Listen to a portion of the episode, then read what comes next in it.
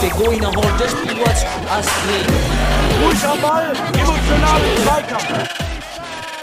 Mr. Futsal, the Mr. podcast. Futsal, il podcast. Mr. Futsal, el podcast.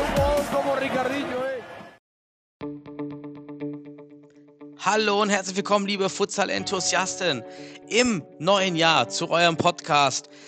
Zweimal 20 netto von Mr. Futsal. Heute wieder im neuen Jahr am Mikrofon hier euer Futsal-Economist Daniel Weimer und die gewohnte Stimme auf der anderen Seite, euer Futsal-Philosoph Sebastian Rauch. Hi Sebastian im neuen Jahr. Ja, hallo Daniel, frohes Neues an Daniel, an alle anderen da draußen. Ich hoffe, alle sind gut in das neue Jahr gerutscht, hatten einen schönen Jahresausklang. Ich bin noch so ein bisschen im, im Winterschlaf, aber ich versuche heute aufzuwachen mit dir. Im Osten sagt man ja immer gesundes neues Jahr übrigens. Dann bin ich immer hier auf, auch auf Arbeit mit den Kollegen, auch in den ganzen Chatgruppen immer, bin ich der Einzige, der immer mit gesundem neuen Jahr wünscht. Ja, ist doch in Corona-Zeiten genau das äh, Richtige anscheinend. Von Und daher- Corona-Zeit lässt uns einen auch wieder hier besonders reporten, denn ich bin jetzt hier in, nicht im Podcast-Schrank, ich bin jetzt auf dem Podcast-Tisch mit äh, Kissen verdeckt ein Instant-Podcast-Studio eingerichtet und habe natürlich auch mal nicht mein normales Mikrofon dabei, deshalb heute der Ton auch nicht ganz so optimal wie sonst. Ja, aber ein schönes Mikrofon hast du da mit. Willst du, willst du mal deine Konstruktion kurz umschreiben für alle, die sich das verbildlichen wollen?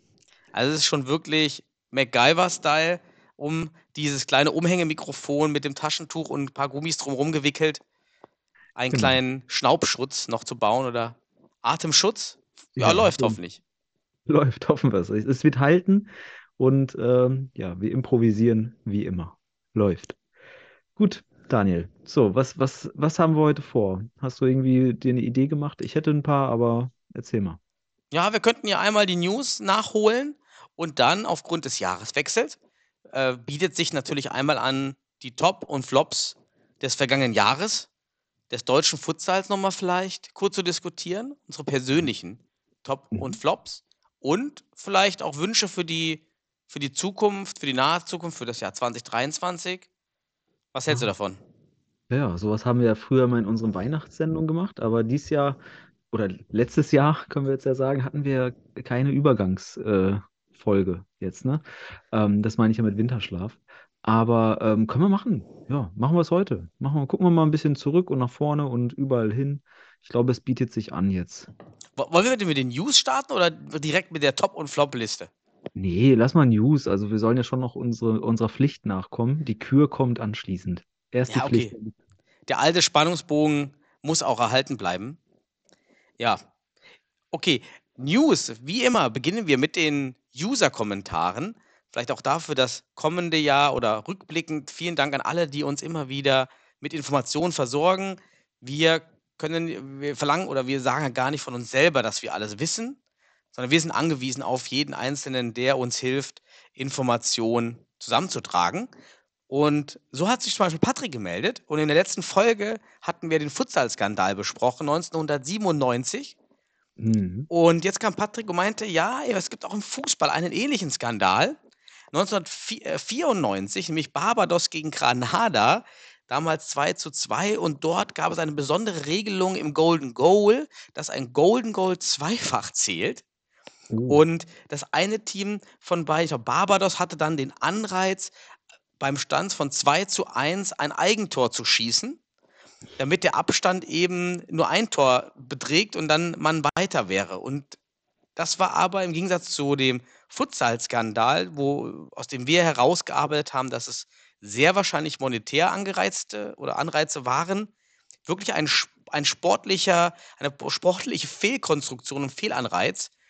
Und Hm. tatsächlich hat das Eigentor von Barbados, es gibt auch Videos bei YouTube, tatsächlich dazu geführt, dass Barbados dann im Golden Goal in der Verlängerung gewonnen hat und damit dann auch die Gruppe gewonnen hat.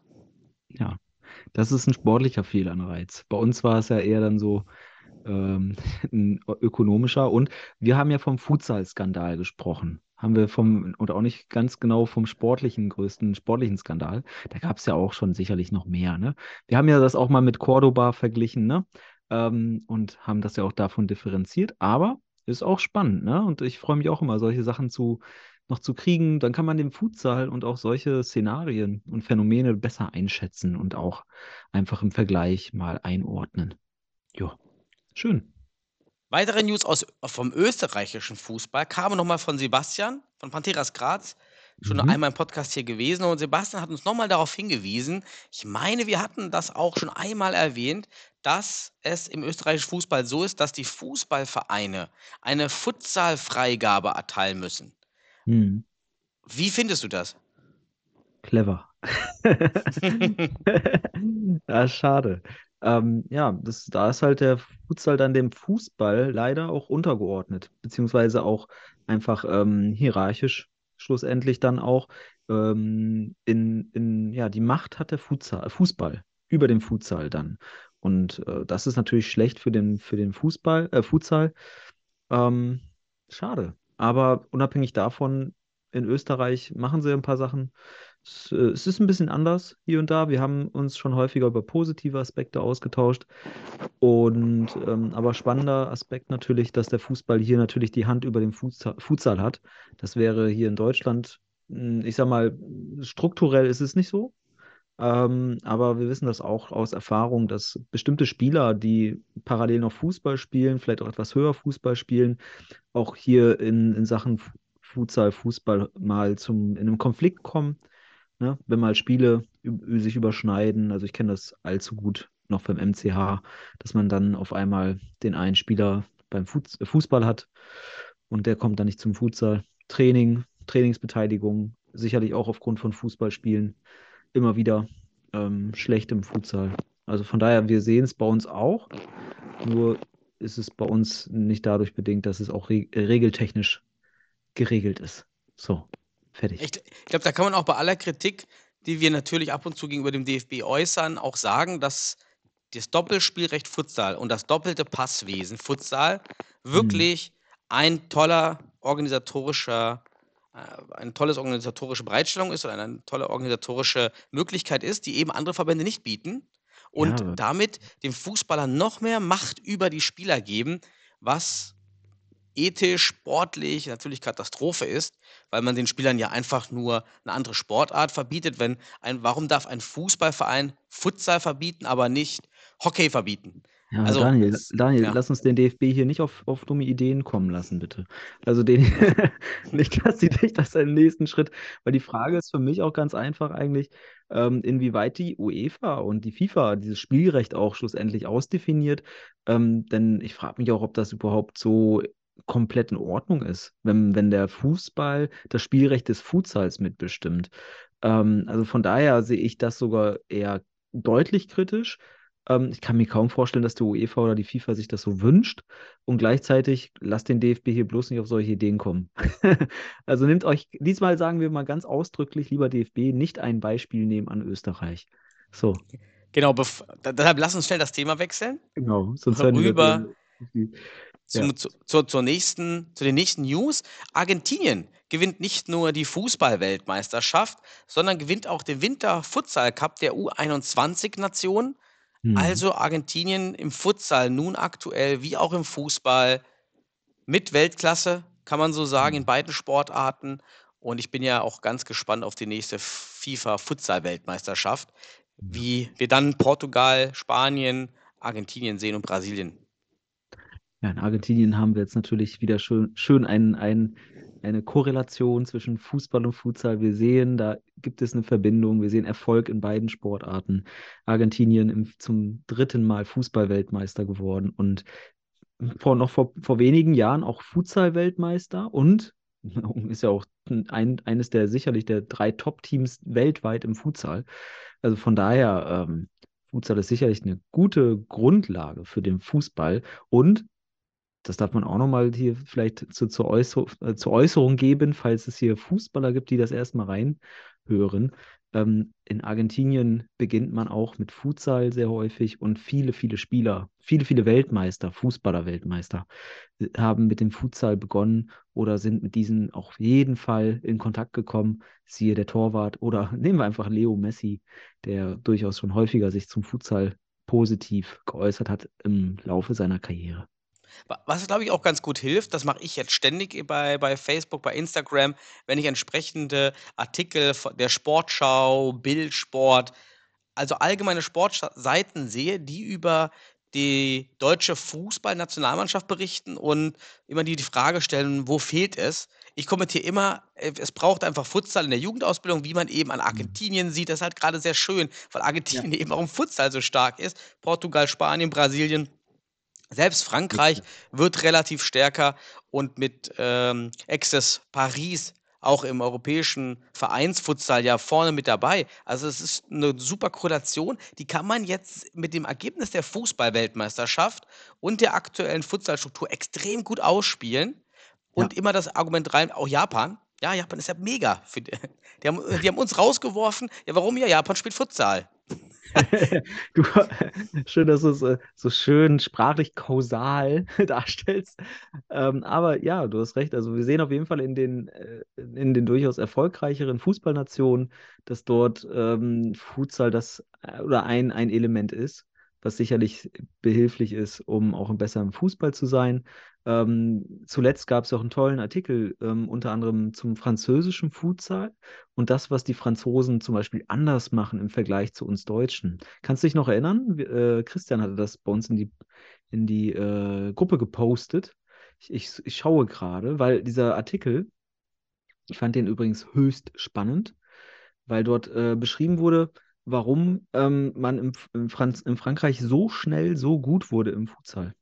Kannst du dich noch erinnern? Ja, war jetzt auch erst vor kurzem. Ich habe gerade aber auch die Punkte nicht notiert. Also können wir Ja, gleich nochmal nachliefern. genau. Ich liefere das gleich nach. Ich suche es Mhm. gerade nochmal raus. Ich gucke mir den Artikel nochmal gerade an und du erzählst, also, äh, wobei ich habe es jetzt gerade. Ich könnte jetzt reinschneiden. Ja, dann, dann schneid, dann Ich, ich, ich los. schneie rein gesagt. Ne, also erstmal wichtig, in, in Frankreich gibt es eine ganz klare Vorgabe im Futsal. Das hört man in Deutschland vielleicht manchmal recht ungern, weil es auch politisch ein bisschen inkorrekt sich anhört, dass man halt keine Ausländer einbürgert für den Futsal. Das heißt, das ist erstmal so ein Grundsatz, dass man dort darauf achtet, dass man eben nicht, wie wir jetzt zum Beispiel in Deutschland, ähm, ähm, Gabriel Oliveira wäre jetzt zum Beispiel in Frankreich keine Wahl gewesen. Ne, zur Einbürgerung, ähm, beziehungsweise überhaupt eingebürgerte Spieler dann auch zu wählen. Das einerseits, dann wird in Frankreich mittlerweile Futsal und Fußball bis 14 Jahre parallel gespielt. Also das ist dort schon im System angelangt. Und so wie ich das rausgelesen habe aus dem Artikel, es ist übrigens ein Futsal-Feed-Artikel, falls jemand noch eine gute Futsal-Informationsseite braucht. Futsal-Feed ist immer ganz gut. Ähm, dass man auch Futsal-Schulen aufbaut, indem man grundsätzlich auch zweimal am Tag Futsal-Training hat. Und das ist eine für die Franzosen, oder das sind drei Punkte für die Franzosen, die elementar wichtig sind, um sich schlussendlich im Futsal schnell zu entwickeln. Und wir haben uns ja immer gefragt, wie, wie können die Franzosen so schnell so gut sein äh, und auf einmal Top Ten irgendwie äh, sein. Ähm, das sind wichtige Punkte sicherlich, die man zu reflektieren hat. Und gleichzeitig zeichnet es auch einfach eine, eine Struktur aus, auch das mit dem Futsal und Fußball ähm, bis 14 Jahre, dass man auch hier Effekte im Fußball sieht. Ja, die Franzosen, ich glaube, die werden auf die, nächst, auf die nächste Dekade noch im Fußball in der Weltspitze im Fußball immer um, um Weltmeisterschaft und Europameisterschaft-Titel mitspielen, weil es einfach so viele gute Jugendspieler sind, die nachkommen. Ich sage auch mal, die Ligue 1 im Fußball ist mit, mitunter die, die, die hat die größten Talente der Welt, weil es eben auch viele französische Talente sind, die dann immer, wenn man sich die Transferstruktur anschaut, sehr stark in die starken Ligen wechseln. Ne, viele Franzosen dort, die einfach. Das ist vielleicht ein guter Punkt auch, dass man eben auch als Verband, jetzt wie DFB oder Landesverbände, eben nicht auf die Verbände schaut, in denen Futsal schon über Jahrzehnte präsent ist. Denn dieses Modell kann man nicht kopieren. Das, das benötigt ganz viel kulturelles, Konsumkap mhm. kulturelles und Konsumkapital der Bevölkerung. Aber in Frankreich, England, das sind Referenzmärkte, Finnland, die müssen wir uns anschauen. Was machen diese Märkte?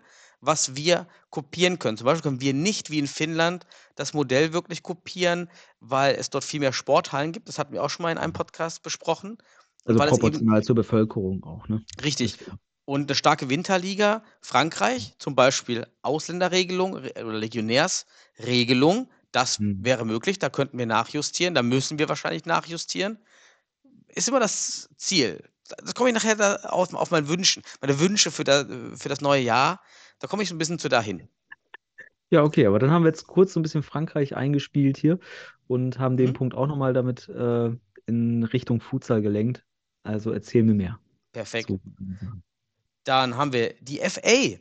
Wir erinnern uns, die, der englische Fußballverband hat die Futsal-Nationalmannschaft der Senioren ja gecancelt vor zwei Jahren, ein, Mhm. zwei Jahren. Nun gibt es die Zusage für, die, für ein U19-Futsal-Team und damit wieder einen Schritt hin zu Pro-Futsal. Ah, okay. Also eine positive Entwicklung. In England muss man jetzt Müssen wir- abwarten. Müssen wir darauf achten, dass sich jetzt nicht da die Frauen melden und sagen, wir wollen eine National Na Nationalteam, wollen sie, Futsal-Nationalteam. Ne, Nicht wie hier in Deutschland. Jetzt die U19 auf einmal zum Konkurrenzprodukt der Frauen. Gibt es beim FA überhaupt eine, gibt es da eine Frauen-Nationalmannschaft? Aktuell ge- keine. Nee, aktuell keine. Ah, vielleicht gibt es da dann auch nochmal so ein, so ein wie die Jasmin Javis bei uns. Ich weiß auch nur von den ersten zwei FA-Ligen und der dritten National Futsal League, der Senioren. Ich weiß gar nicht, ob es eine Frauen-Futsal-Liga aktiv Hm. in England gibt. Genau, also es wäre eine Frage, ne, Mhm. jetzt gerade, wie das dort aussieht. Und äh, ja, haben wir halt auch so Parallelen. Aber du sagst ja, genau, das sind so äh, Kulturen, Nationen, mit denen wir auch Parallelen aufbauen können, weil die müssen es irgendwie aus, aus nicht auf den Tisch bringen. Und ähm, da brauchen wir uns nicht nach Italien oder Spanien bewegen. Da können wir natürlich uns ganz viel inhaltlich abde- ab, abgucken.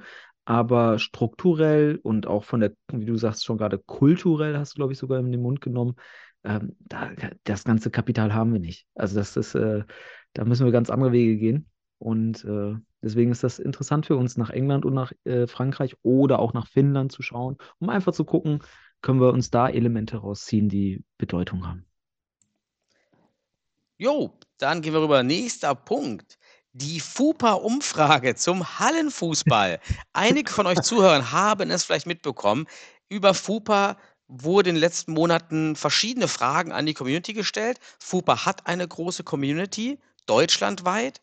Und hier gab es jetzt die Frage, inwiefern man gerne den Hallenfußball praktiziert. Die Fragen waren etwas zweideutig auch geschrieben.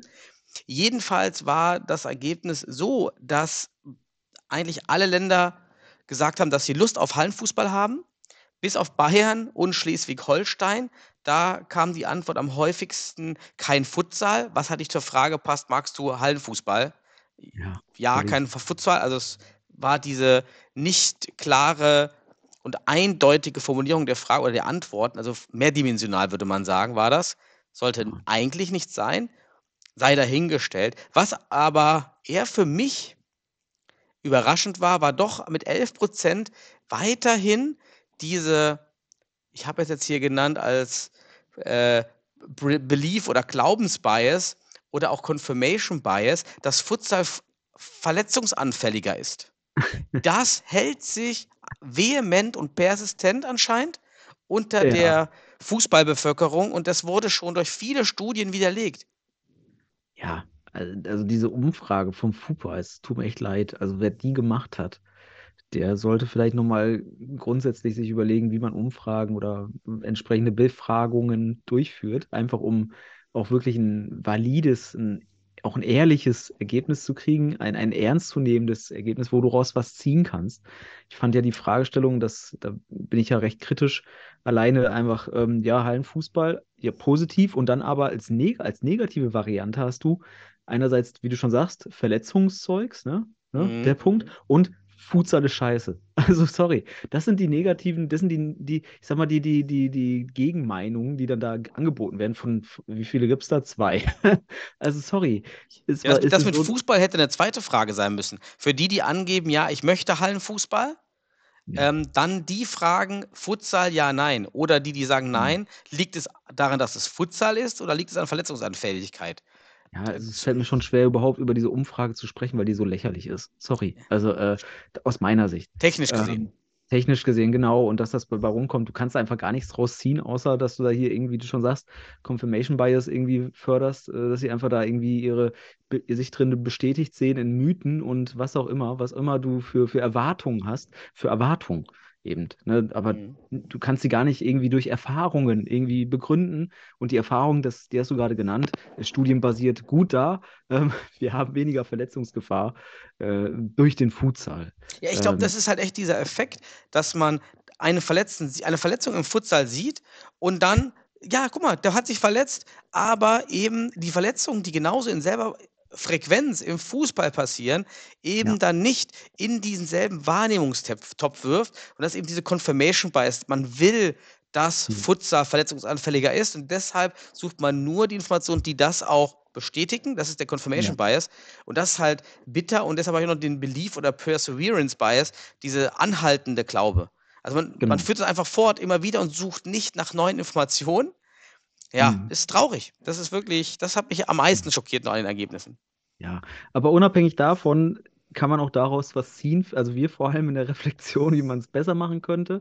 Aber grundsätzlich auch, ähm, wir sind ja auch immer ein kleines Korrektiv für sowas. Ne? Wir korrigieren dann oder versuchen zumindest eine andere Perspektive nochmal aufzubringen.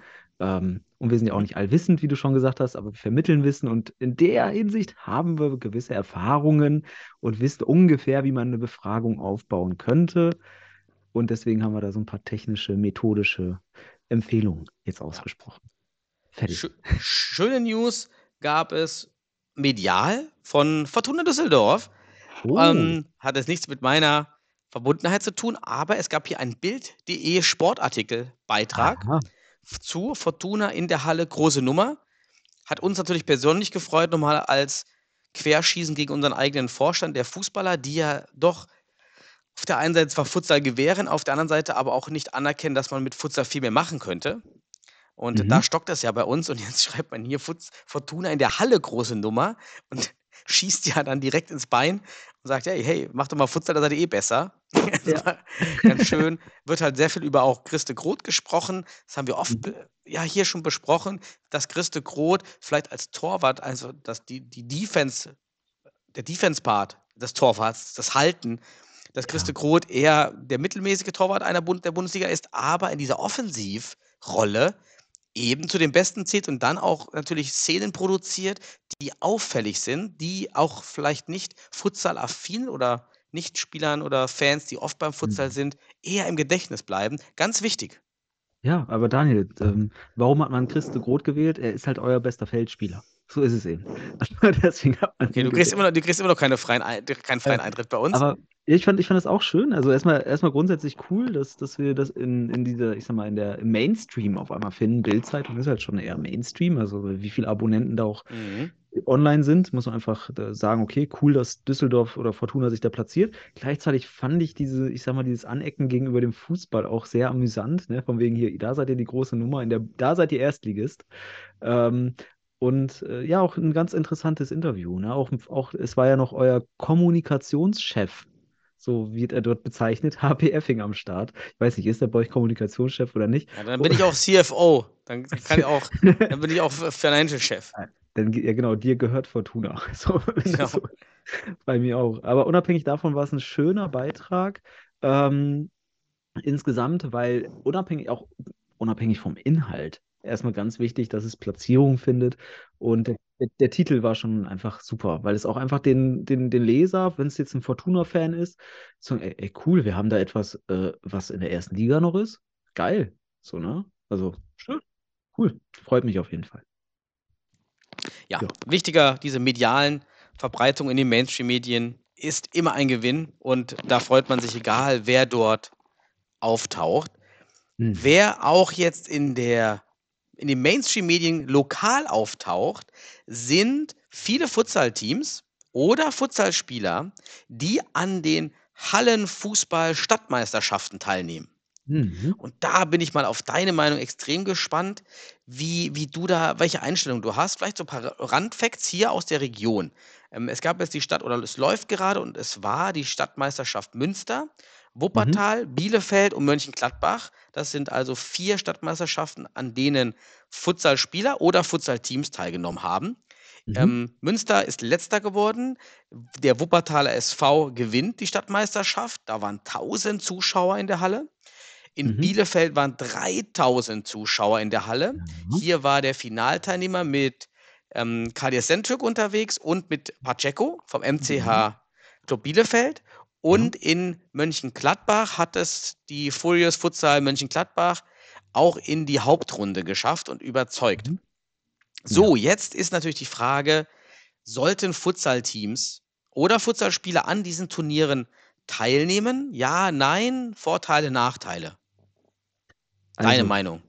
Ja, erstmal muss man klar sagen, diese Hallenfußball-Stadtmeisterschaften ne, sind halt schlussendlich keine Futsalmeisterschaften, keine Futsal-Stadtmeisterschaften. Das sind, Mhm. äh, die spielen mit einem Futsalball jetzt ohne Bande mittlerweile. In Bielefeld habe ich das halt dieses Jahr dann. In Wuppertal ähm, noch nicht mal Futsalball. Oh, ja, siehst du. Also, und deswegen, solange man dort nicht Futsal spielt, Daniel, würde ich auf jeden Fall davor warnen, als Futsal-Team daran teilzunehmen. Siehe UFC Münster. Aber auch unabhängig davon, ob du verlierst. Also würde ich einfach grundsätzlich sagen, dass man äh, nur verlieren kann, wenn man als Futsal-Team im Hallenfußball teilnimmt. Ne? Wenn du nämlich gewinnst als Futsal-Team, dann spricht man von unfairem Wettbewerb. Ne? Dann wird dir das noch vorgeworfen. So, Verlierst du aber, wertest du den Futsal gegenüber dem Hallenfußball ab. Und dann sagt man, was ist das für ein Scheiß? Brauchen wir nicht, ne? Also, liebe Futsal-Teams da draußen, äh, äh, nicht, nicht an Fußballturnieren teilnehmen. Das wäre meine äh, äh, äh, Meinung dazu und auch Erfahrungswert. Denn ich kann dir eins sagen, das ist noch ein ganz wichtiger Punkt.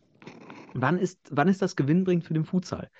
Sehen wir jetzt zum Beispiel, ich kann jetzt wieder nur aus Bielefeld berichten in der Hinsicht, aber da siehst du, ähm, die Futsalspieler vom MCH sind grundsätzlich dort, werden zu den besten Spielern, werden beste Topscorer, bester Torwart und so weiter, kommen sehr, sehr häufig in der Vergangenheit vom, von den Futsalteams, sei es den Black Panthers damals oder den MCH. Dieses Jahr bester Spieler des Turniers, Kadir Sentürk, äh, Topscorer des Turniers, Kadir Sentürk. Und wer war der beste Torwart des Turniers? Wer wurde dahin gewählt? Nicolas Pacheco. So, also alle drei Individualtrophäen gehen an den Futsal. Und zusätzlich, wenn jetzt da sich zum Beispiel wie, wie jetzt in Bielefeld der MCH hinplatziert und seine Bundesliga-Werbung macht, ey, hier, wir haben Bundesliga, da spielen die drei Spieler und noch andere, die halt positiv auffallen. Die Futsalspieler fallen halt positiv auf. Und das ist der Punkt, weil sie sich als Fußballspieler präsentieren, aber eigentlich Futsal spielen. Das ist halt das Schöne. Wenn aber eine Futsalmannschaft daran teilnimmt, sehe ich eher keine, ist eher eine Lose-Situation für den Futsal. Ähm, aber ein Punkt noch, weil du mich jetzt gefragt hast, und ich hole da ja gerne aus, weil ich auch eine gewisse Erfahrung habe. Damals, als ich in, in, in Lotte oder aus Lotte mit meinem kleinen Jugendclub äh, rüber nach Osnabrück gegangen bin, habe ich mich ja an einen äh, Osnabrücker Fußballverein gewendet, den SV Hellern oder Sportverein. Und ähm, dort haben wir dann eine Futsalabteilung aufgemacht. Und was wir gemacht haben, wir haben zusammen mit dem NFV dann eine äh, Stadtmeisterschaft Futsal ausgespielt. Das heißt, wir haben Futsal gespielt und Fußballmannschaften eingeladen. Und da kann ich sagen, war das eine absolute Win-Win-Situation, denn natürlich, äh, in dem Fall kann ich natürlich sagen, glücklicherweise hat, haben, hat unser Team immer gewonnen. Also es gab zwei Meisterschaften, zwei, zwei Siege bei den Turnieren. Aber äh, was immer wieder zurückkam ist, oder was ich auch jetzt nochmal evident wiedergeben kann, im ersten Jahr waren vielleicht vier oder fünf Fußballmannschaften dabei, weil viele wollen das auch nicht. Muss man auch sagen, wenn man die einlädt über den Verband, sagen die auch, was ist das? Aber wenn das dann einmal in der Presse ist und dann steht da was und so weiter und so fort und es gibt Preisgeld und so weiter, dann wirst du sehen, im zweiten Jahr sind auf einmal acht Mannschaften dabei. Und so war das auch. Und so hat sich das dann dort entwickelt. Leider ist dann Corona dazwischen gekommen. Ich bin mittlerweile auch nicht mehr dort tätig, weil ich andere zeitliche äh, ja, Grundlagen mittlerweile habe. Ähm, aber daraus kann sich das entwickeln. Das heißt, die Fußballmannschaften merken auch, dass das Spaß macht, weil das ist die wichtigste Evidenz, die ich immer wieder mitnehme. Vielleicht Sobald, da, dazu passt ja das Turnier von Ja. Hannover 96 Futsal genau. in Kooperation mit dem Fußballverband oder Fußballverein aus der Region. Das ist ja genau das, was du, was du sagst.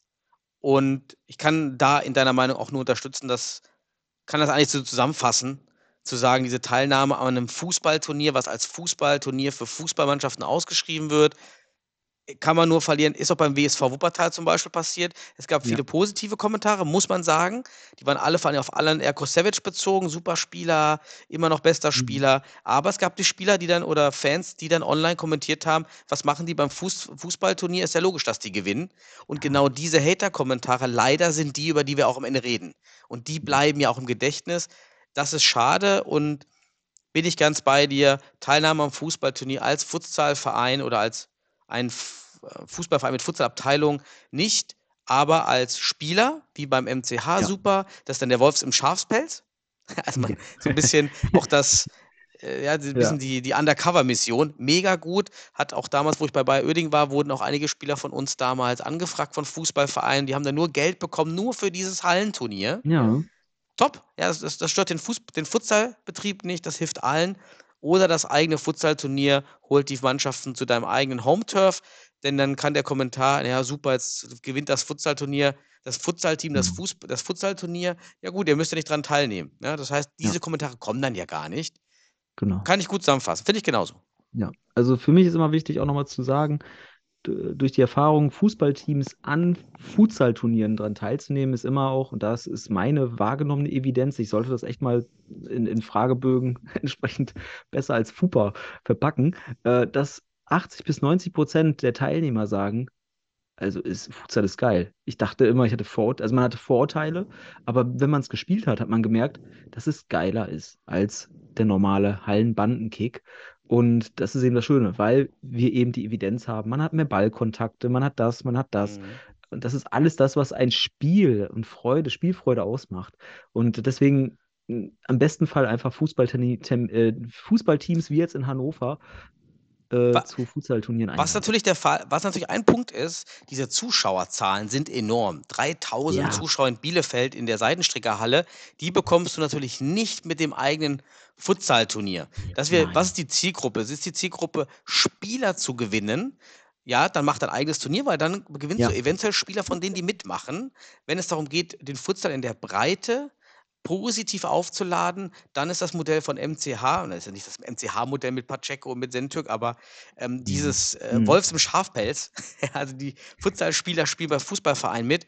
Super. Vielleicht sollten einfach Futsalvereine ihre Spieler Fußballvereinen anbieten und sagen, hey, die können bei euch mitspielen. Das wäre auch noch eine, eine, eine Möglichkeit, ein bisschen Geld zu verdienen. Jetzt, jetzt hast du gerade entlarvt, was, der, was wir beim MCH seit Jahren gemacht haben. Also wir haben ja auch häufig einfach, um die Jungs auch, damit sie bei uns trainieren können, das weißt du ja auch, das haben wir auch schon häufiger gesagt, aber beim MCH sind ja Spieler auch wie Memosch Söser einfach im Fußball runtergewechselt, in den Ligen, um mehr Futsal zu spielen, aber gleichzeitig ein wichtiges Hauptcredo war halt, ey, bei der Stadthallenmeisterschaft, da spielt dann Memo Söser mit und Memo Söser ist Seriensieger äh, der Individualtitel und mit Memo Söser kommst du mindestens ins Halbfinale, egal. wie- Ne? Hier zum Beispiel mit Kadi Sentük und Nicolas Pacheco, das war ja ein Kreisliga, äh, Kreisligist, Gadderbaum. Die sind ins Finale gekommen gegen, äh, ich weiß nicht, wer es jetzt genau war, hab jetzt hab's nicht mehr auf dem Schirm, hast du es gerade vielleicht noch? Ähm, Die habe ich auch nicht mehr gelesen. Auf jeden Fall haben alle gemeint, dass sie das, der Sieger der Herzen waren. Ja, aber das ist halt die kleinen Teams, werden durch diese starken Individualisten dann nochmal aus dem Futsal ähm, einfach beim, im Hallen, im Hallenfußball deutlich besser, der Wolf im Schafpelz.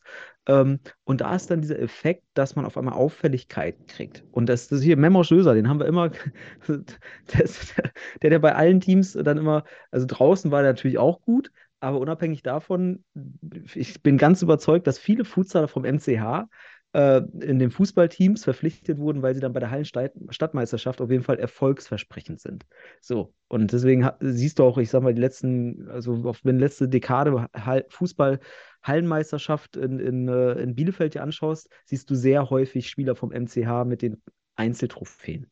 So, das ist ganz interessant. Naja, unabhängig davon, dieses Jahr hat es bestätigt und ähm, ich glaube, es ist eine gute Reflexion, das sich mal durch den Kopf gehen zu lassen, weil ich kann dir auch eins nochmal sagen, jetzt letzter Punkt von mir.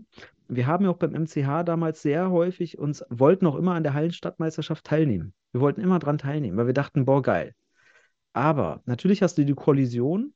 Manchmal hast du Spieler, die dann auch für den Fußballverein spielberechtigt sind. Hier hast du nämlich die Spielrechtsproblematik dann. Ähm, die würden dann lieber für, sollen dann, weil sie da Geld verdienen, irgendwie für, für, für den Fußballverein spielen bei der Hallenstadtmeisterschaft. Das ist eine Kollision, da hätten wir eine Regelung finden müssen. Und zweitens, mittlerweile bin ich nicht, wie ich jetzt auch heute gerade zum Anfang äh, geäußert habe, nicht überzeugt, ob das wirkungsvoll ist für den Futsal. Und deswegen, ich glaube, das, was, für was wir jetzt plädiert haben, sollte man in Zukunft vielleicht weiter verfolgen. Ich frage frag auch einfach mal beim WSV nach, ob dieser, Mhm. dieser Sieg Spieler, zumindest Spieler angelockt hat oder dort, ja, ob da eben Spieler vorstellig geworden sind aufgrund dieser, dieses Turniers. Bin ich mal gespannt. Würde mich mal interessieren. Berichte ich Mhm. Ja. dann mal, wenn das durch Aber das ist. ist auch ein guter Punkt mit Spielern, äh, Spielerzuwachs. Wenn du nämlich so einen Spieler hast, der dann in einer Fußballmannschaft, ne, Memoş Söser oder Kadi Sentürk oder sowas, äh, da abliefern bei der Hallenstadtmeisterschaft, dann, die kennen sich ja alle. Die Spieler kennen sich sehr häufig. Und da über die Spieler vernetzt man ja und dann häufig kriegt man dadurch auch Zugang zu den besseren Spielern, die dann in den Futsal wechseln. Also das ist auch ein Effekt, den du auch so kriegst. Allerdings, wie du schon sagst, wie das der WSV jetzt gemacht hat, wäre interessant, ob der Effekt auch über diesen Weg kommen würde. Das ist Wir, tolle wir Frage. berichten. Mr. Ja. Futsal berichtet. Dann mal zu den nächsten News, die ich noch habe. Ja, Und zwar gibt es positive News aus Braunschweig. Und zwar ist Futsal Eintracht Braunschweig zurück, sucht jetzt Organisatoren, Trainer und Spieler. Man hat also dort die, die, die man will dort ein Team gründen und sucht jetzt komplett nach, einer, nach der kompletten Struktur. Es ist also nicht jetzt Arne Ruff, der jetzt wieder beginnt, sondern äh, man beginnt dort von Vereinsseite aus, was ich sehr gut Mhm. finde und sehr positiv finde, dass man proaktiv beginnt, was ja bedeutet, aus meiner Sicht jetzt, dass da der Verein dahinter steht dieses Mal. Ja, Mhm. und das, äh, das gefällt mir sehr gut. Und man hat dort auch eine neue Instagram-Seite Ja. jetzt äh, genutzt, deshalb aufpassen, das ist nicht mehr die alte Instagram-Seite. Das hat finde ich mich auch, super. hat mich super gefreut. Ich finde es auch cool, dass die äh, Vereine das äh, teilen und so weiter, weil die haben ja auch aufge also aufgerufen, könnte man bitte teilen, wenn man uns unterstützen will.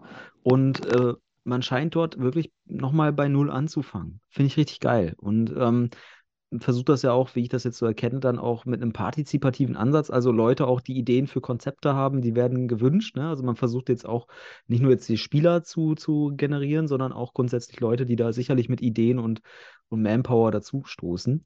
Ähm, hat mich mega gefreut, das zu sehen, dass in Braunschweig sich da wieder was tut oder bei Eintracht.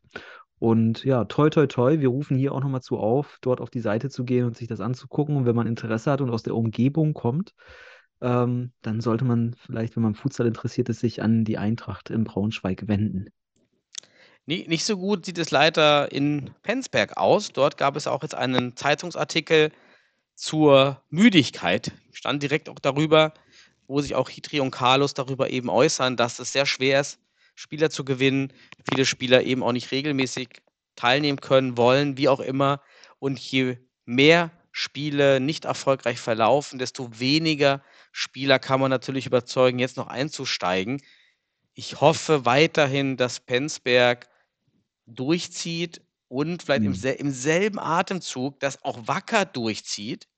Denn Oh ja. tatsächlich hat jetzt schon Johnny Göde seinen Abschied bekannt gegeben.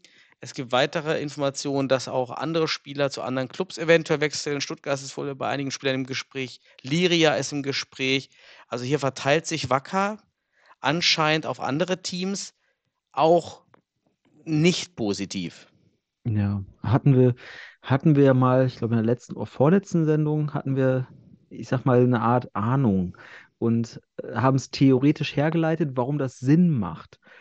Und leider hat sich mal wieder unser Thesenbrei zu einem sehr, sehr schmackhaften, äh, äh, was auch immer, Nahrungsmittel hier entwickelt. Und wir haben es, äh, wir sehen, es, es schmeckt anscheinend. Und gleichzeitig hat sich das bestätigt, das Gerücht, dass Johnny Göde jetzt aus Hamburg sich entfernt. Und wir wissen es noch nicht, aber ich würde mich nicht wundern, wenn er jetzt bei Liria landet ähm, und andere Spieler dann halt auch hinterherkommen.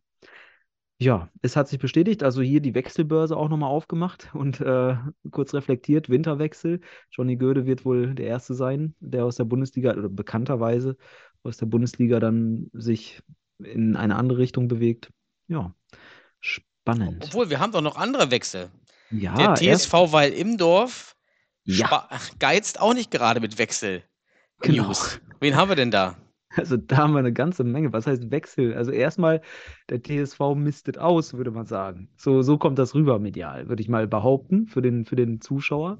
Denn man hat sich jetzt von mehreren Spielern getrennt.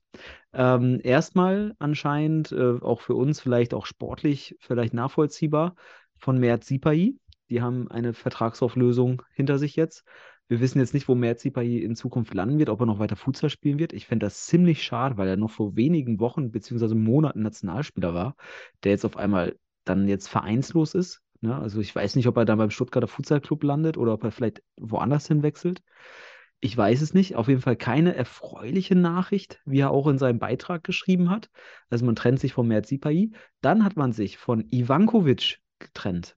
Das heißt, man hat sich hier von, vom mitunter besten Spieler vielleicht auch getrennt.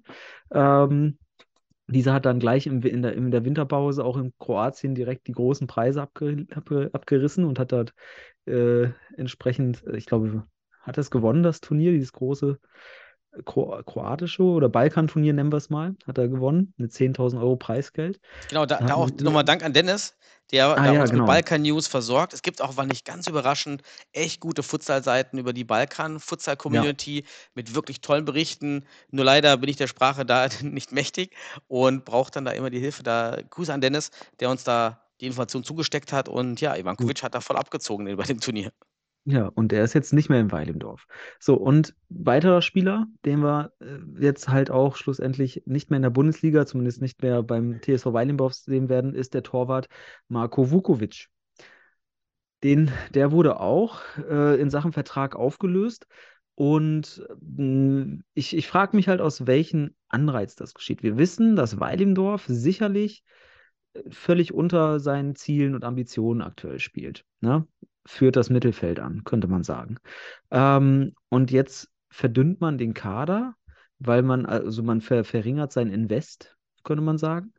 Ähm, wie siehst du das als, als Ökonom? Weil das ist immer ganz interessant, weil ich stelle mir vor, dass der Bachmann, der dort halt der, der, der, Chef ist sozusagen, der auch der Geldgeber ist, der wird mit solchen Entscheidungen sicherlich auch ähm, ein Motiv haben. Und was, was könnte man da als Ökonom oder aus ökonomischer Sicht sagen, Daniel?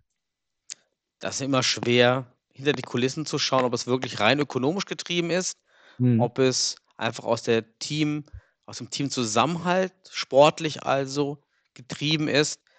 Wenn es ökonomisch getrieben ist, kann natürlich sein, dass man hier die Löhne und äh, reduzieren möchte, muss, wie auch immer, um die, die laufenden Kosten zu reduzieren oder niedrig zu ja. halten. Der Kader ist ja auch wirklich sehr groß. Ja. Muss man einfach sagen, vielleicht möchte man auch mehr auf deutschen Spieler setzen und, und, und holt sich jetzt als Ersatz auch eher deutsche Spieler rein. Wäre schön. Mhm.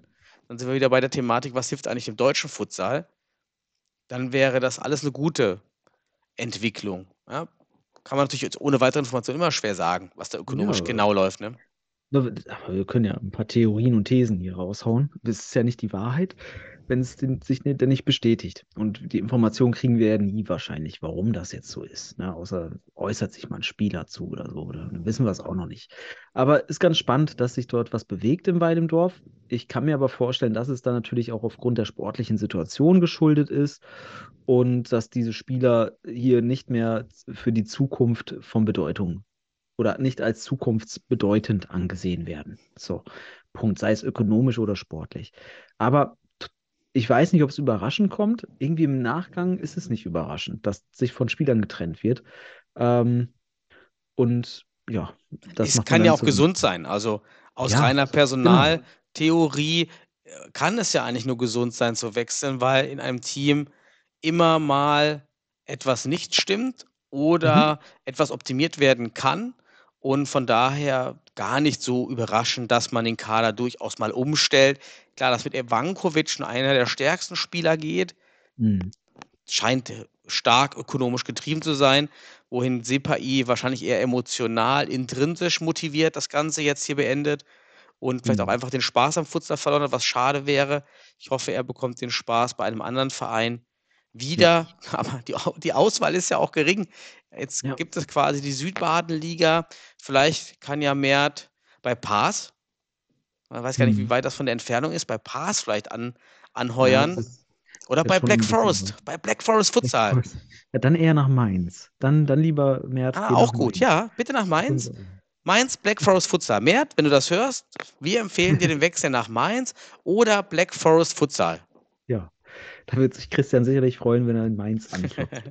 ähm, ja, aber interessant auf jeden Fall, wie sich das bewegt. Und ähm, natürlich kann man sagen, es ist nicht schlecht für die Nationalmannschaft, weil jetzt äh, Philipp Pless, wenn Vukovic weg ist, sicherlich eher die Nummer eins sein wird, weil dort gab es ja auch immer wieder Wechsel in, in, in den Toren in der Bundesliga im Tor. Und ähm, das heißt, Philipp Pless wird jetzt wahrscheinlich äh, die Nummer eins sein und wird Spielpraxis kriegen, was wiederum gut ist für die Entwicklung in der Nationalmannschaft. So hofft man sich das.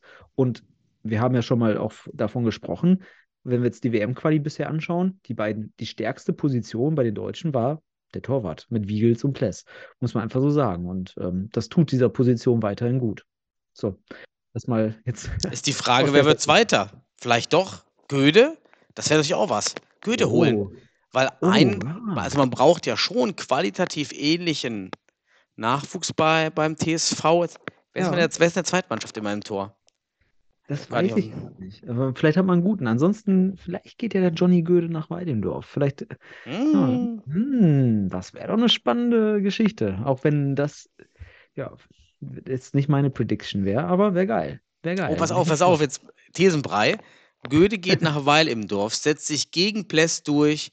Dann muss ja Marcel gezwungen sein, endlich auch Johnny Göde mal den Platz in der Nationalmannschaft einzuräumen, weil dann kommt er nicht drum herum. Ja, ich glaube, ich glaube, ich glaube, los, äh, Marcel, der sieht sich zu nichts gezwungen. Auch wenn, wenn, wenn, wenn Göde dort die Nummer 1 wäre. Ja, haben wir, haben wir gleich nochmal bei den Flops. Dieses Jahr.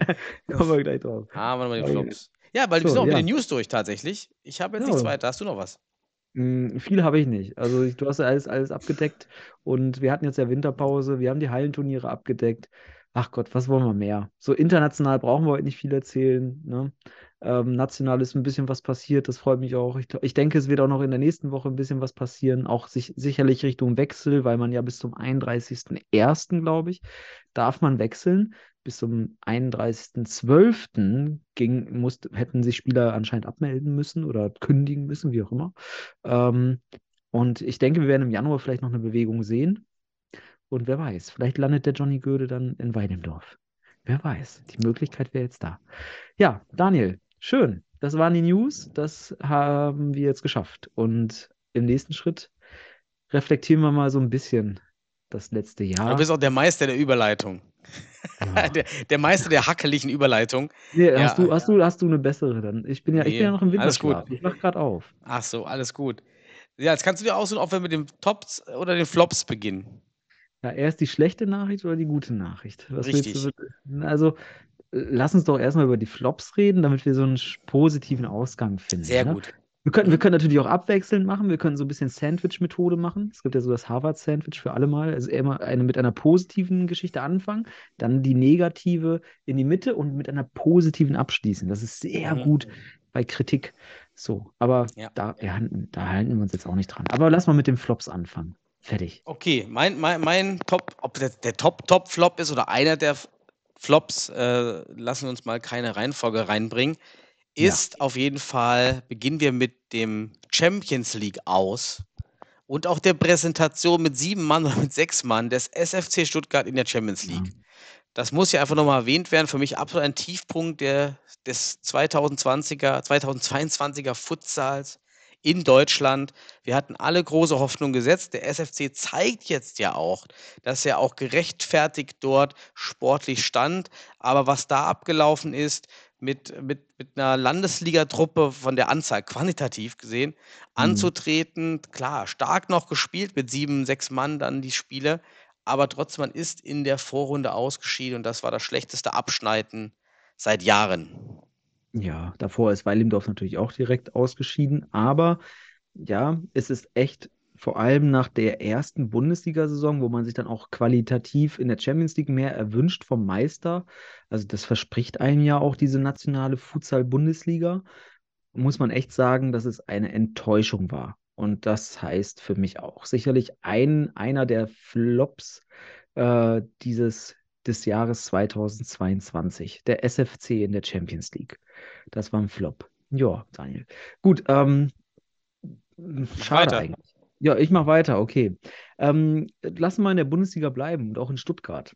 Wenn ich nämlich jetzt auf die Bundesliga aktuelle Saison schaue, da muss ich sagen, äh, insgesamt, ja, wenn man die Hinrunde betrachtet, ist natürlich auch der TSV Weilendorf, den wir gerade schon hier mit dem Wechseln oder mit der, ich, was auch immer, Spielerentlassung, was auch immer, äh, Serie jetzt hatten, auf jeden Fall in der Bundesliga bisweilen der Flop.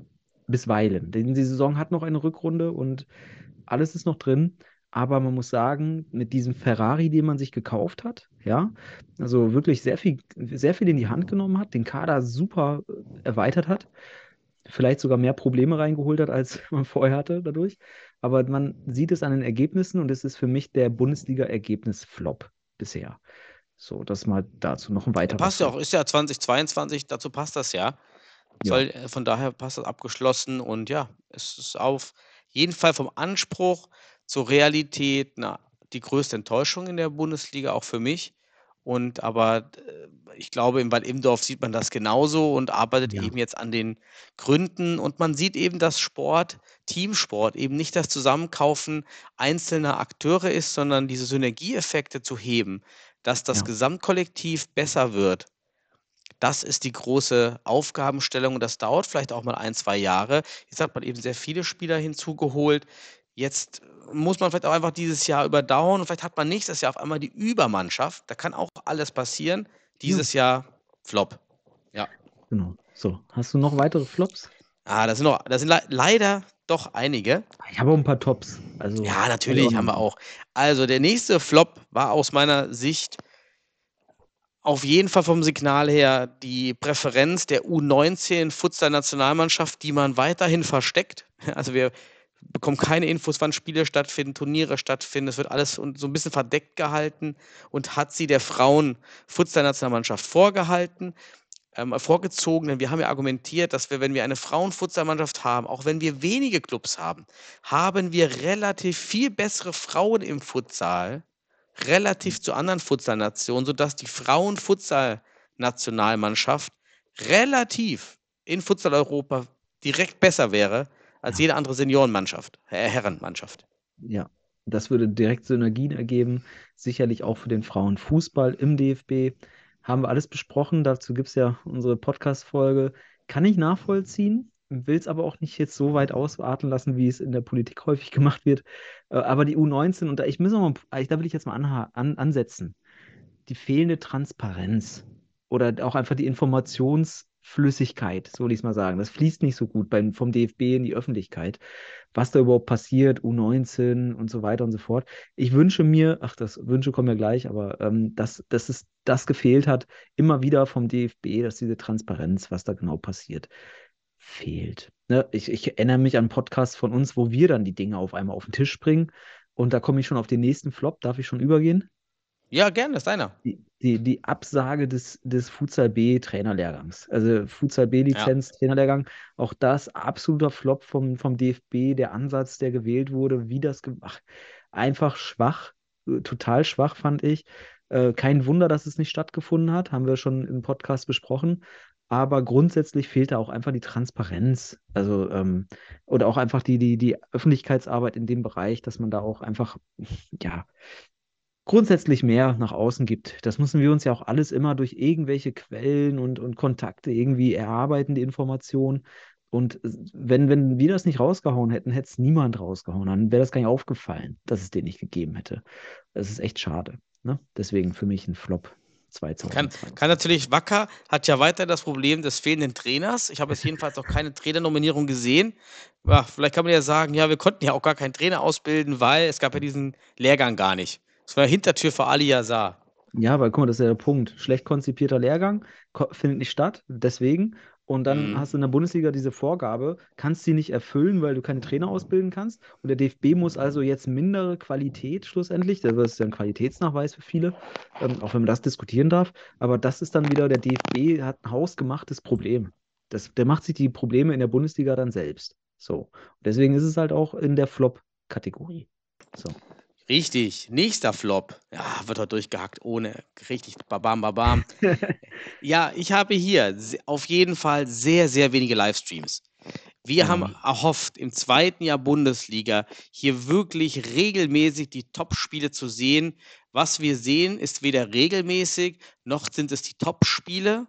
Da waren Spiele dabei, die nicht gestreamt werden, wie das Top-Spiel Hot gegen SFC, meine ich Ja.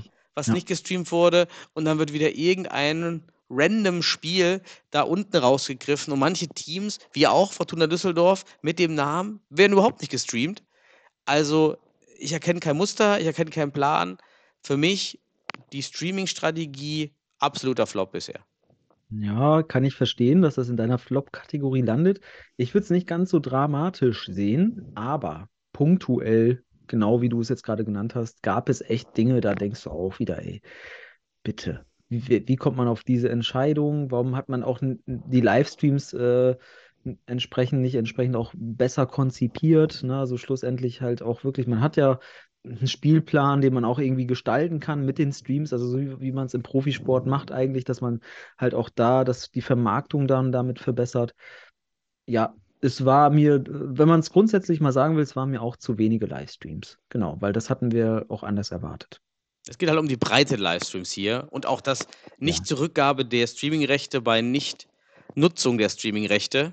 Ja. Das ist halt ein Problem. Das ist immer noch ein Problem, ja. Sollte Ein Flop. lösen. Richtig. Das ist ein Flop.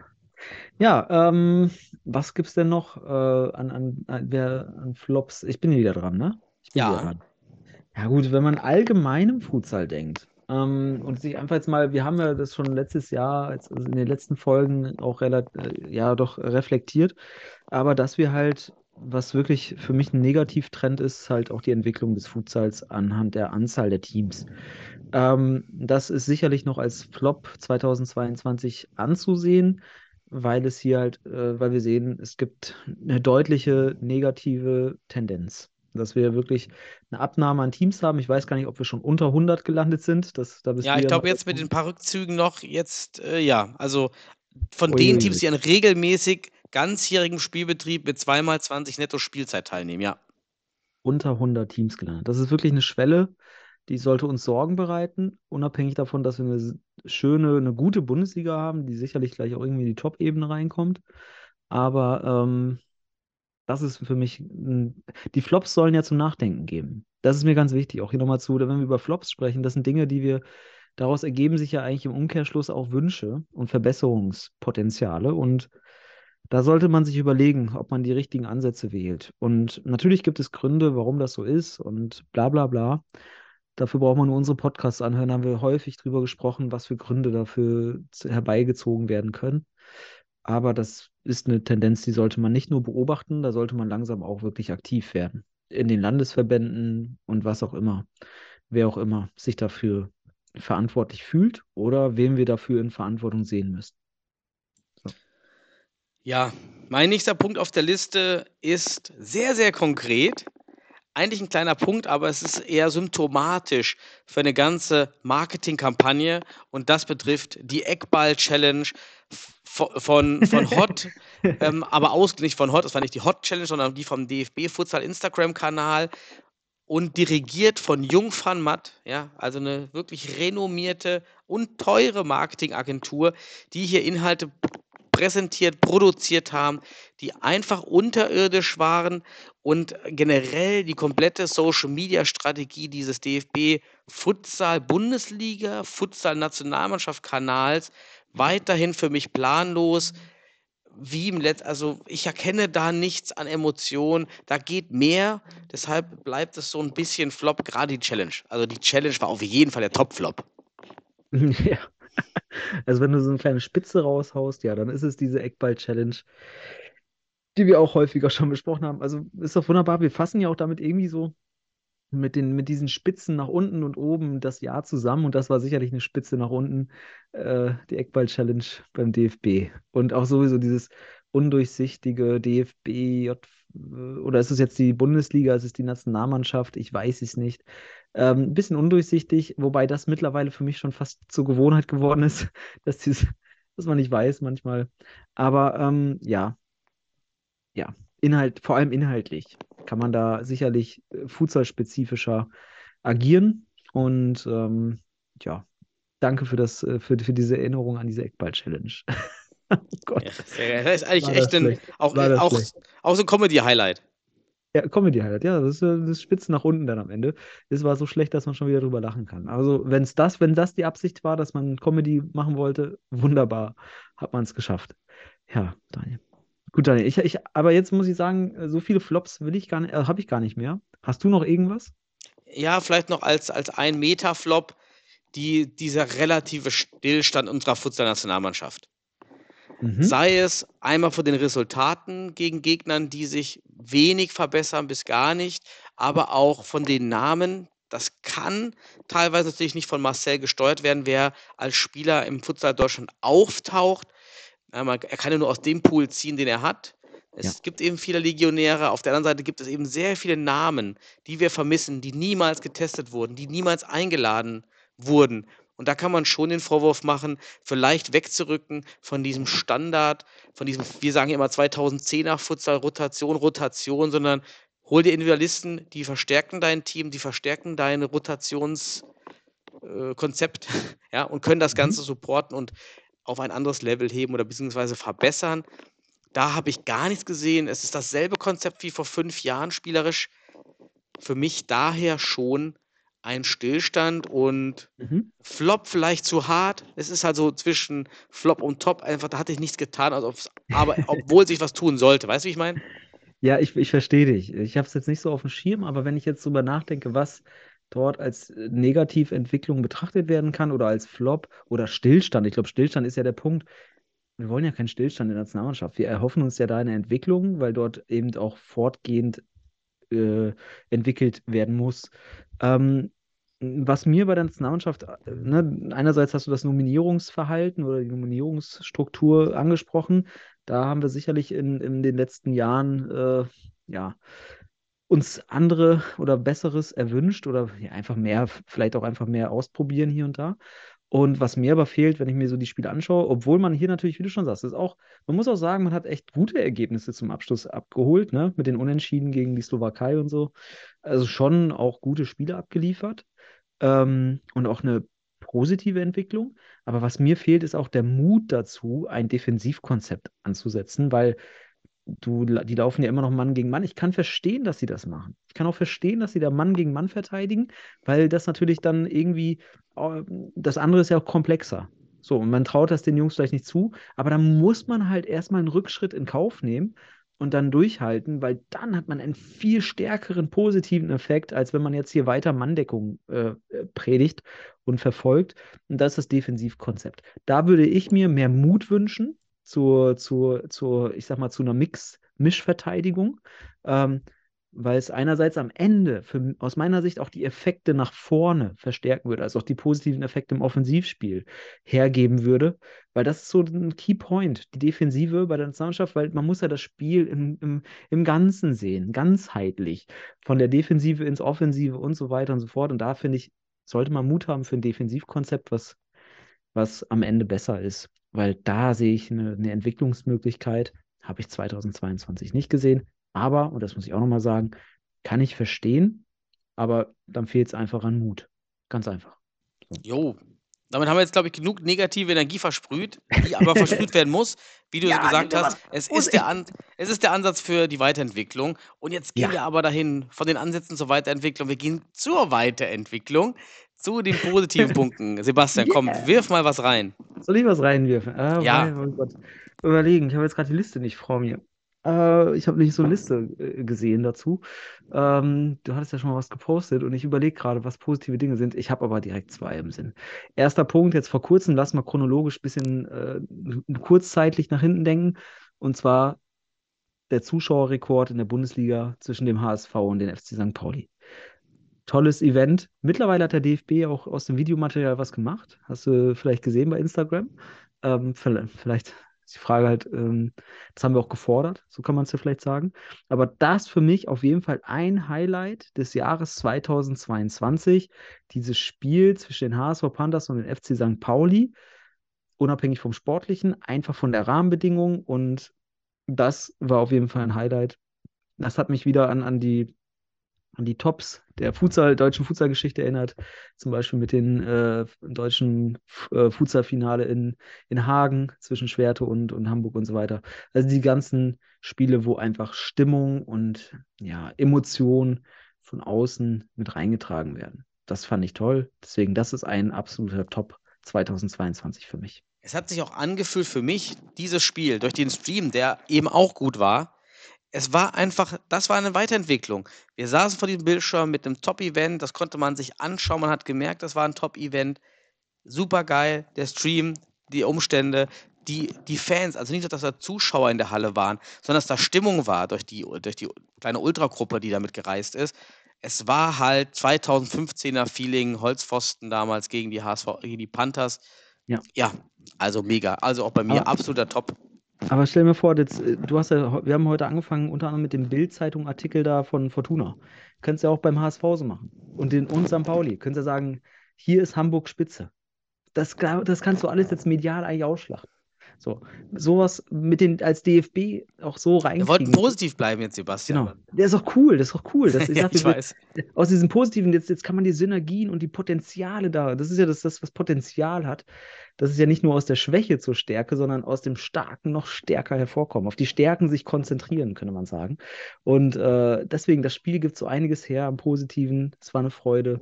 Deswegen habe ich es genannt. So, nächster Top-Punkt von dir. Ja, für mich top das, man muss es sagen, es, die Bundesliga war letztes Jahr und eigentlich auch dieses Jahr wirklich semi-professionell, muss man einfach so sagen. Und dafür hat man in Corona-Zeiten das Ganze am Ende doch echt gut über die Bühne gebracht, organisatorisch.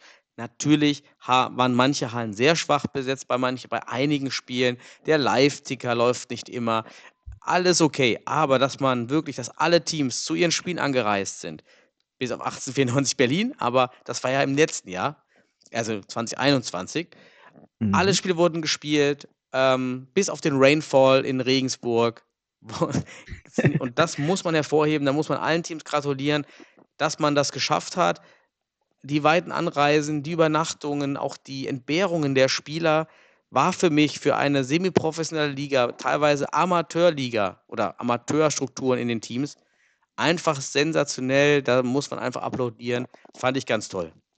Ja, kann ich nur zustimmen. Also in der Hinsicht kann man unter dieser Top-Kategorie auf jeden Fall ein Dankeschön an alle Aktiven in der Bundesliga aussprechen, denn wir haben 2022 eine Stabilisierung gesehen, auch vielleicht eine gewisse Etablierung damit verbunden. Wir haben keine Spielausfälle, die, äh, ich sag mal, der Mannschaft irgendwie zuzuschulden oder Mannschaften zuzuschulden wären. Ähm, es ist alles rund gelaufen. Es war wirklich auch trotz Corona alles rund. Ähm, ich bin, also wir können mächtig stolz sein auf dieses Jahr 2022 in Sachen Bundesliga und Bundesliga-Teams, muss man einfach so sagen. Und deswegen stehe ich da auch hinter dieser Top, diesen Top-Punkt von dir. Auf jeden Fall. Und danke an alle da, die da dran, die da dafür gesorgt haben. Genau. Nächster Punkt von dir. Von mir. Oh Gott. Ich habe ja gerade Thema äh, weniger Clubs in, im Futsal oder weniger Teams gesprochen. Wir haben aber auch positive Aspekte. Ne? Wir haben ja mal, wir sprechen ja von unseren Winterligen. Du hast ja schon gesagt, ne? Die, wenn man, wenn aus denen jetzt was wachsen würde.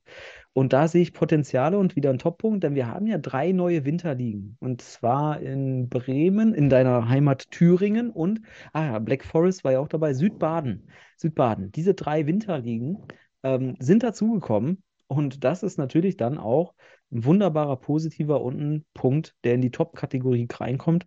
Denn sowas brauchen wir im deutschen Futsal. Ähm, von daher drei neue Ligen in Deutschland, top. Ja, und vor allem Organisatoren, die sich anscheinend um die Ligen gekümmert haben. In Thüringen war es eben auch Dominik Naujoks von Kalsas Jena und von Blumenstadt United. Ähm, und im Süden wahrscheinlich auch die Black Forest Futsal-Leute um Frank Ude da viel gemacht haben. In Bremen weiß ich jetzt auch gar nicht, wer da jetzt führend war. Könnt ihr uns gerne nochmal berichten. Auf jeden Fall gibt es anscheinend Pioniere, die das vorantreiben. Top, dass wir da neue kleine Pflänzchen jetzt hier sehen, die dann auch nächstes Jahr hoffentlich in der Breite bei Ganzjahresspielbetrieb dann auch vielleicht dann übergehen in den Ganzjahresspielbetrieb. Genau, Daniel. Weiter, was, ja, was weiter schön. für, für Top-Punkte? Ja, wir hatten in der Negativ, oder in den Flops ja angesprochen, den, den Stream in der Breite. Mhm. Aber in der Spitze muss man sagen, dass es nicht schlecht war, was der DFB aus dem Finale der Bundesliga rausgeholt hat bei Twitch. Das waren Mhm. nämlich dann doch einige Zuschauer. Ich glaube 5000 oder 7000 gleichzeitig in der Spitze. Mhm. Natürlich muss man sagen, dass hier, dass, äh, wenn so ein Stream startet, bekommen alle Kanalabonnenten die Nachricht: Achtung, Stream läuft. Das heißt, klar, der DFB hat ja ein riesen Netzwerk von Fans oder eine riesen Followerschaft auf dem DFB-Kanal. Und wenn jetzt bei dem DFB-Kanal auf Twitch eben die Nachricht kommt, hier Live-Event, Futsal, dann klickt man halt einfach drauf. Das ist aber genau der Hebel, den wir brauchen.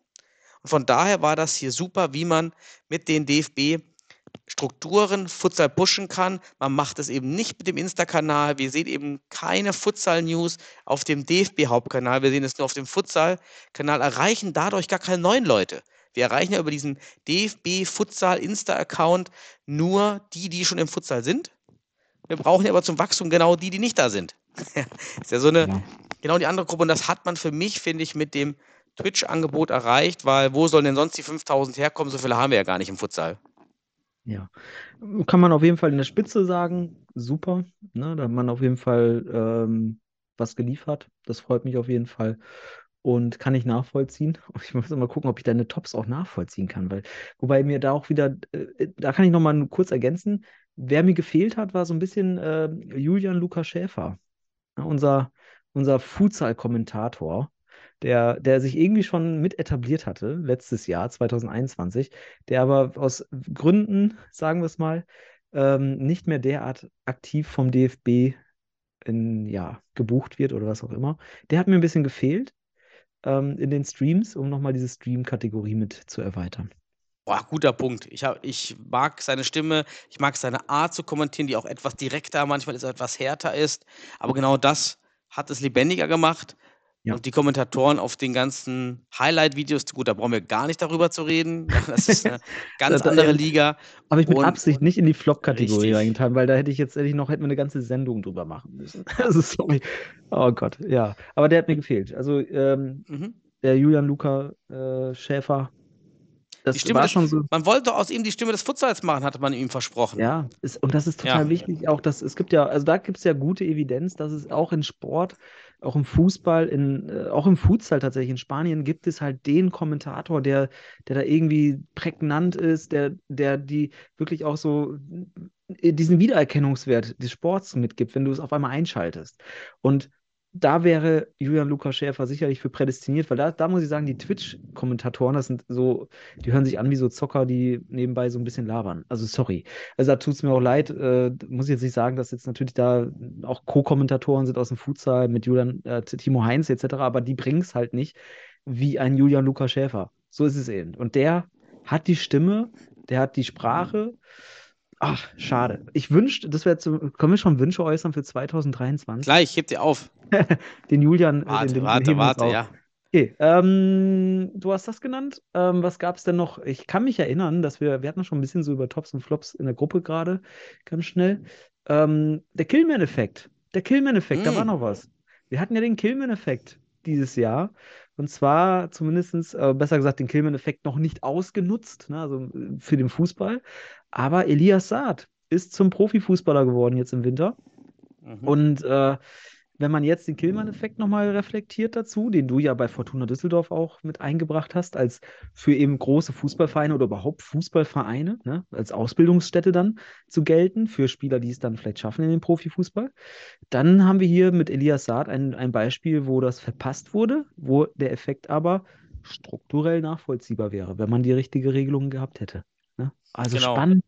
Killman-Effekt auch eigentlich positiv, auch wenn wir dadurch natürlich einen Spieler, das ist auch wieder ein bisschen, bisschen kontrovers und paradox, weil wir verlieren ja einen Spieler aus dem Fußball, äh, Futsal in dem Fußball, aber das würde halt den Futsal insgesamt stärken, weil man dann natürlich mehr auf den Futsal setzen würde, auch in größeren Fußballvereinen. Und so hätten wir eine deutlich stärkere Breite und aus der Breite entsteht dann auch die entsprechende Spitze. So Und man hat ja jetzt auch in Hamburg oder generell in Deutschland hätte man jetzt einen Botschafter, den man immer wieder in die ganzen Insta-Stories über Futsal reinbringen kann. Und Ja. der dann wieder die Verbindung, das Verbindungsglied zwischen den Fußballwelten, äh, den Fußball-Social-Media-Welten und den Futsal-Social-Media-Welten sein kann oder sein Mhm. sollte. Also hier hoffe ich und erwarte ich fast, dass man auf Elias zugeht und ihn hier mit reinnimmt in die, in die Botschaft, denn dann hilft er ja trotzdem dem Futsal viel mehr Ja. vielleicht als aktiver und ey, ganz ehrlich, hol den in die, in die Futsal-Nationalmannschaft, warum denn nicht? Was soll das Aber denn? das, da Ja, muss Angebot der, machen. der, Ja, da Angebot muss ja machen. der, der Profiklub muss doch jetzt hier da oder mit, rein- mit reinspielen. Also erstmal, Elias Saad ist wahrscheinlich nicht, nicht, äh, ist jetzt noch nicht, hat noch nicht die Profikarriere. Also äh, wichtig ist kein Messi oder kein, kein Spieler, der, ne, so, ist auch kein Max Meyer oder sowas, der, wenn man so will, unser bisher größter Erfolg im Fußball des Futsals war in Deutschland. Viele gibt es ja nicht. Ähm, wo der Killmann-Effekt dann auch so deutlich geworden wäre. Ähm, aber das, wir haben heute auch schon darüber gesprochen, dass wir im internationalen Kontext, und sei es Argentinien, natürlich viele Spieler haben, wo dieser Killmann-Effekt deutlich ist. Das sind viele Spieler jetzt beim argentinischen Fußballweltmeister, die mit Futsal aufgewachsen sind, die in einem Futsalverein oder in der Abteilung des Fu Fußballclubs gespielt haben und dort mit Futsal aufgewachsen sind. Und da sind eigentlich die Beispiele zu suchen. Die Frage ist halt, könnten wir über solche wie Elias Saad vielleicht dann irgendwann mal wirklich richtig große Fußballer aus dem Futsal, den deutschen Futsal ziehen? Und das ist der Killman-Effekt, den man sich wünscht. Und äh, ja, das wäre geil und deswegen ist es halt auch super cool, dass Elias Saad diesen Sprung geschafft hat.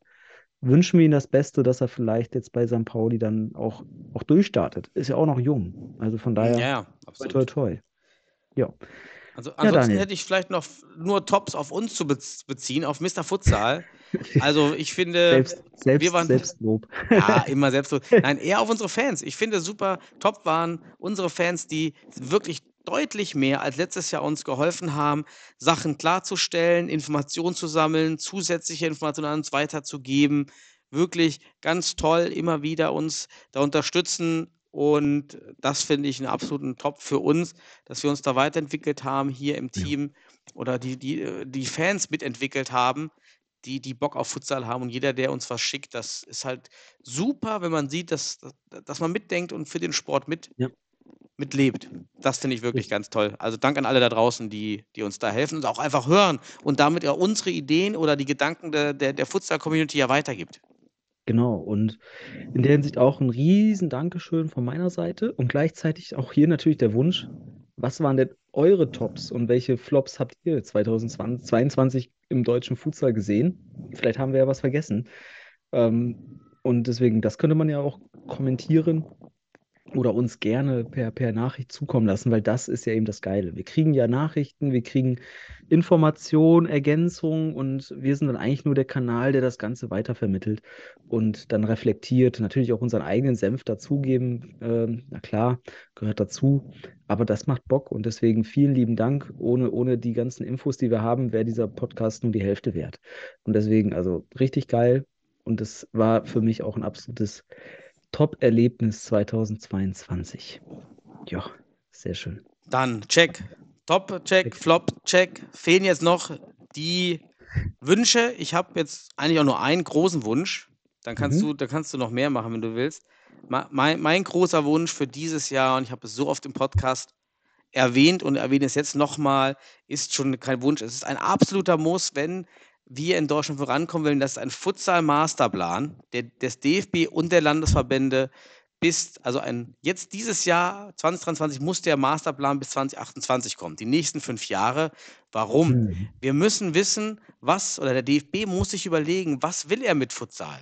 Ja. Ja, der, der, der sagt immer, ja, wir haben die Bundesliga für euch gemacht. Das ist ja Kokolores. Ja, also dann, dann kannst du auch eine Sackhüpfenliga machen, wenn jetzt fünf Leute kommen oder was. Es geht darum, was soll Futsal sein? Soll es einfach da sein und einfach irgendwie laufen? Ja, dann brauchst du auch nichts machen. Dann lässt du einfach generisch laufen.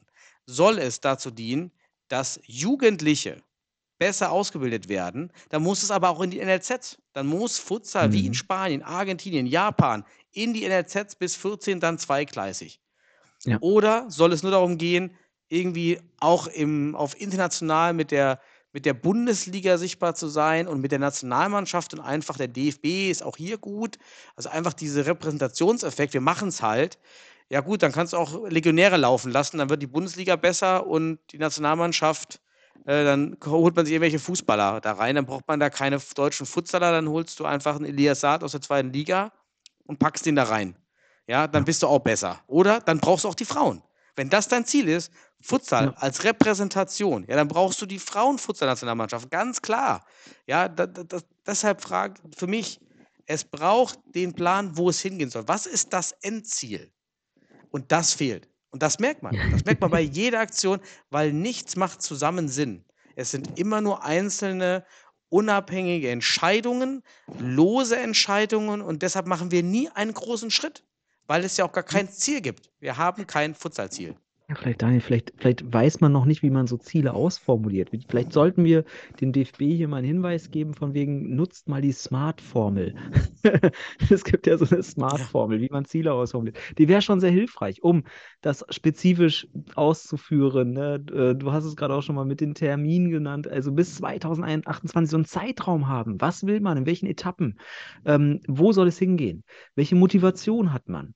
Also wirklich solche Punkte, die sind so wichtig eigentlich. Wo soll dieses Projekt Futsal wirklich oder wie soll sich das entwickeln? Weil wir sehen das ja und natürlich ist das ein Wunsch, den wir sicherlich jedes Jahr, auch die letzten zehn Jahre, so ausformulieren hätten können. Aber der Wunsch ist jetzt, ich glaube, nochmal eminenter und bedeutsamer, weil wir jetzt die Bundesliga haben und da muss jetzt wirklich was mit angefangen werden. Jetzt brauchen wir wirklich konkret mal einen Handlungsplan mit einer Idee dahinter.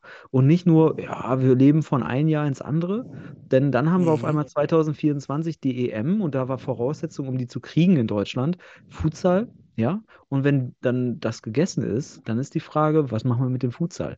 Also vor 2024 ist das enorm wichtig. Also wir haben jetzt noch wenn wir Glück, wenn, wenn wir glücklich sind, äh, das ist der letzte Schuss, um diesen, um da wirklich sich Gedanken drüber zu machen. Mhm. Ähm, aus meiner Sicht, das ist sogar eine kleine Warnung, weil ich will es nicht, ich will nicht den Tag so schwarz malen, aber Lass uns doch auf die Straße ketten, wie die Klimaaktivisten. Machen wir einfach Futsalaktivisten und kleben uns vor die DFB-Zentrale und sagen letzte- auch, die letzte Masterplan. Generation hier, was ist? die letzte Generation, ja. Futsal, die letzte Generation. Genau so. Ja, also ist, das, ist, das, ist, das, ist das heute unser Titel? die letzte Generation. Flops? Futsal, die gut. letzte Generation. Oh, das Ähm. Ja, unfassbar, ey. Nein, ähm, aber ich finde das super wichtig, dass du es nochmal zum Ausdruck bringst, auch so detailliert nochmal. Ne? Ich wollte gerade nur mit den Zielen nochmal, weil das Ziel ist nicht klar. Ich, ich frage mich das auch immer wieder, ist, äh, das kommt mir auch mit, mit der Trans Transparenz, weil wenn du sowas mal rausgibst, so einen Masterplan, dann hast du eine Orientierung, wo du nachvollziehen kannst, was da passiert. Das heißt, du hast so eine latente Transparenz. Du weißt nämlich, ah, das machen die, ach, da ist der Masterplan, ah, das gehört dazu. Das geht in diese Richtung. Und die Richtung und der Horizont ist mir nicht klar. Genauso wie dir. Wir stehen und wir haben, wir Futsal-Freunde und, und Fans und, und, und, und Enthusiasten. Wir stehen unter demselben Himmel äh, oder unter unterschiedlichen Himmeln, wenn man so will. So kann man es besser sagen. Brauchen aber einen gemeinsamen Horizont mit dem DFB. Äh, die Community muss da einfach auch irgendwie eine Orientierung haben. Vielleicht doch gerade kurz, Entschuldigung, gemeinsam Ja. ist halt auch, was ich mir bei diesem Masterplan wünsche, nicht der DFB werkelt wieder und dann purzelt was Genau. raus, sondern im Dialog mit der Community, Ja. vor allem mit den Bundesligisten, Ja. weil sonst kommt dann wieder so ein Wertehaus raus, wie Wertehaus Futsal, was ja beim DFB existiert, und dann steht da, Futsal steht für Lässigkeit. Und dann wundern wir uns, Wow. warum, warum Spieler immer zu dem Futsal äh, nur unregelmäßig ähm, Ja. beistehen Ja. und dann eher immer wieder hin und her switchen zum, Fut zum Fußball. Naja, gut, da steht ja auch Lässigkeit. Also ist doch lässig. Ich komme mal, komme ich mal nicht. Ja, so, das Daniel, passt doch dann überhaupt nicht. Genau, das meine ich ja mit der Community, dass da auch gewisse Reflexionen gibt. Was braucht der Futsal in Deutschland? Ähm, und damit ist auch gemeint, wen hat man da und äh, wie, wie kann man das auch grundsätzlich mit einbinden? Ähm, Daniel, ein Punkt wäre noch zum Beispiel, was ich mir wünsche, um hier mal eine kleine Slapstick-Nummer mit reinzubringen. Was ist eigentlich mit diesen äh, Fragebogenergebnissen von 2000, wann war das? 21, 22? Ach, stimmt. kennst du noch? Da ja, richtig. Diese große Community-Umfrage vom DFB. Wir haben die Ergebnisse nie gesehen. Wo sind sie? Die wünsche ich mir für 2023. Die können doch jetzt kommen, bitte. In diesem Jahr, lieber DFB, zeigt uns doch mal, was bei rumgekommen ist. Vielleicht kann man ja da, äh, vielleicht sollte man vielleicht aktualisieren, das Ganze, und dann mal gucken, äh, was sich daraus ergibt, weil damit kann man ja auch mal anfangen, mit so einer, ich sag mal, vereinfacht gesagt, Umfrage, ähm, um so einen Masterplan zu kreieren, um erste Schritte und erste Punkte dafür zu sammeln. Äh, und das haben wir uns ja auch dadurch erhofft, aber daraus ist auch nichts geworden. Es war nur heiße Luft. Und deswegen, das ist mein Wunsch, dass da mehr Austausch kommt und damit verbunden dann total wichtig, Masterplan. Und nicht nur Masterplan Nationalmannschaft, der aber auch nicht ersichtlich ist, ähm, sondern wirklich grundsätzlich, wie fängt man, wie stellt man sich das System Futsal, in, die Kultur und das System Futsal in Deutschland vor? Wo soll es hingehen? So, und was braucht man dafür? Weil, weil wenn man nicht weiß, wo es hingeht, wird man Ja, auch nicht wozu? Wozu? Also Genau, wozu? wozu? braucht der Genau. DFB Futsal? Es kann nicht sein, dass das Argument ist, wir machen es für die Community. What? Also dann, das ist doch gar nicht konsistent. Also wie, ihr macht das für uns. Ihr müsst doch, nee. Ja, aber, ja, aber einfach das Warum macht man das für die Community? Warum braucht sie das? Und äh, was braucht sie daran? Das meine ich ja, dass man kann ja immer weiter mit den W-Fragen voraus, vorangehen und dann klärt sich das. Und das ist ein super Punkt, deswegen nehme ich mit auf. Deswegen, der, der wirkt schon wieder so, als, als könnte er zur Diskussion weiter ausarten. Ähm, aber ich finde es gut. So, äh, ich glaube, damit haben wir schon sehr viel Wunsch. Äh, Ja, da steckt viel drin. Wunschdenken in, in 2023 gesteckt.